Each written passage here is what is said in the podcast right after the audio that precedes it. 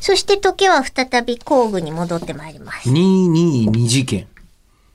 ほう。事件ではない。工具ええ うんびっくりした。今もうなんか22とか、こう、数字が並んでくると、私の中でちょっとヤマトがですね、ああ、2205とかになるとそうですね。 2205が2月の4日に上映を開始して、だいぶ経ってるよ。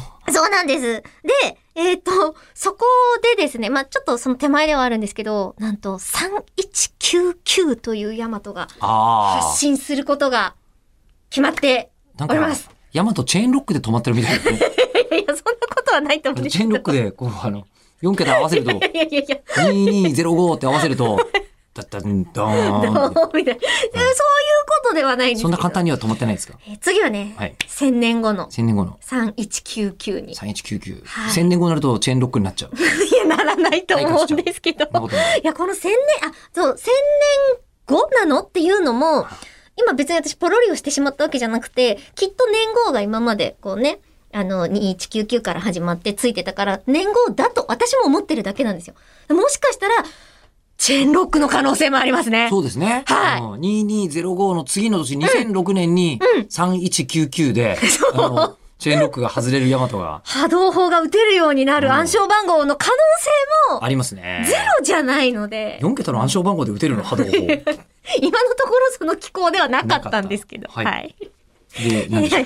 えっとですね、え、たっくんさんから好きな工具、好き工のお話来てて、今まではい知らないなりにもこれかもって思える工具が浮かんでいたんですが、私。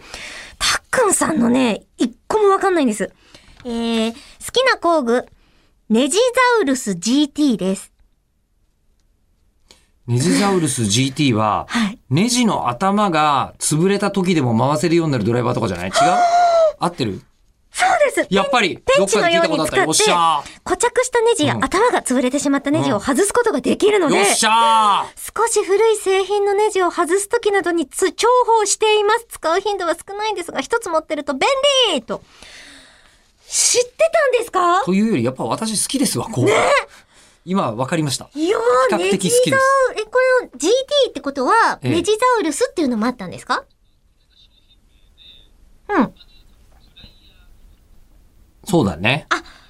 こういう商品名うん。で売られている、だから工具の名前としては、プライヤーフかライらヤ。